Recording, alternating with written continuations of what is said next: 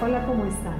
Gracias por estar aquí. ¿Conocen o han escuchado hablar sobre la receta más antigua que se tiene registro de belleza, que se llama el elixir de la reina Isabel de Hungría?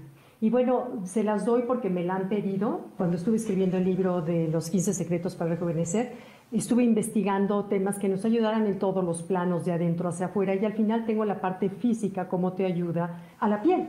Entonces, bueno, me encontré con esta receta que es muy famosa, ha trascendido desde, desde 1360 que se considera, se creó, ha trascendido porque, bueno, mira, el ser humano a lo largo de la historia y de los siglos hemos estado en búsqueda de tres cosas que, que no falla. Una es en búsqueda de la belleza, en búsqueda del bienestar y en búsqueda de salud. Esas tres cosas el ser humano incansablemente las ha buscado. Bueno, muchas de esas fórmulas se han perdido con el tiempo, sin embargo, esta fórmula ha permanecido a través de los siglos. Y te voy a platicar cómo es la historia. Resulta que, bueno, se dice que la reina Isabel de Hungría en el siglo XIV, más o menos a mediados del siglo XIV, ella era tan hermosa que vivió sana, fuerte, tan guapa, que conquistó a uno de los duques importantes que el duque de Luitania cuando ella tenía 70 años, que era bella, que tenía un cutis precioso, que, etc. Y trabajaba para ella un monje que era un herbolario, era un alquimista y le fabricó, le creó este tónico en especial para ella y él le aconsejaba que la inhalara, la tomara y se la untara. Entonces, bueno, hay muchas variaciones a través del tiempo de esa fórmula, porque bueno, del siglo, mediados del siglo XIV, llega a Inglaterra mediados del siglo XVIII y ahí la rebautizan como el elixir de Romero, el licor de Romero. Se cree que ese licor de Romero, como estaba hecho de hierbas a base de alcohol, fue el precursor de lo que hoy conocemos como los perfumes. Les voy a platicar de qué está hecho. Me puse a investigar, la fabriqué en ese momento. Te dura años, es deliciosa para la cara, para el pelo, para el cuerpo. Se me terminó y bueno, pues resulta que gracias a ustedes que me la han pedido, mandé volver a comprar todas las hierbas y voy a hacerla. Así que les voy a explicar cómo se realiza el famoso elixir de la reina de Hungría. Ha tenido varios cambios a lo largo de los siglos. Por ejemplo, la receta original era solamente agua destilada, romero, brandy, y se dejaba macerar por muchos, por entre tres y seis semanas se deja macerar y eso era lo que la reina se tomaba, se untaba, etc. Pero a lo largo del tiempo se le fueron agregando hierbas y flores que se sabe que están llenas de propiedades para enriquecer la fórmula. Entonces, bueno, comparto con ustedes, porque si tú te metes a internet hay muchísimas recetas, yo les doy la que consideré que era como la más sencilla pero más completa. Entonces, bueno, porfa, apunten si pueden. Primero, el principal ingrediente es el romero, un puño generoso de romero. Vamos a usar toronjil o que se conoce también como melisa. Cinco puños, luego cinco puños de otra hierba que se llama caléndula. Luego vienen cuatro puños pequeños de pétalos de rosa secos que te los venden en los, hierberos, los hierberos del mercado.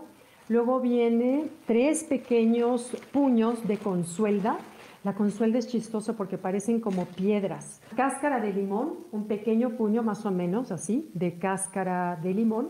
Y por último, un pequeño puño de salvia, que también sabemos que a lo largo de toda la cosmética es, se usa muchísimo. La salvia.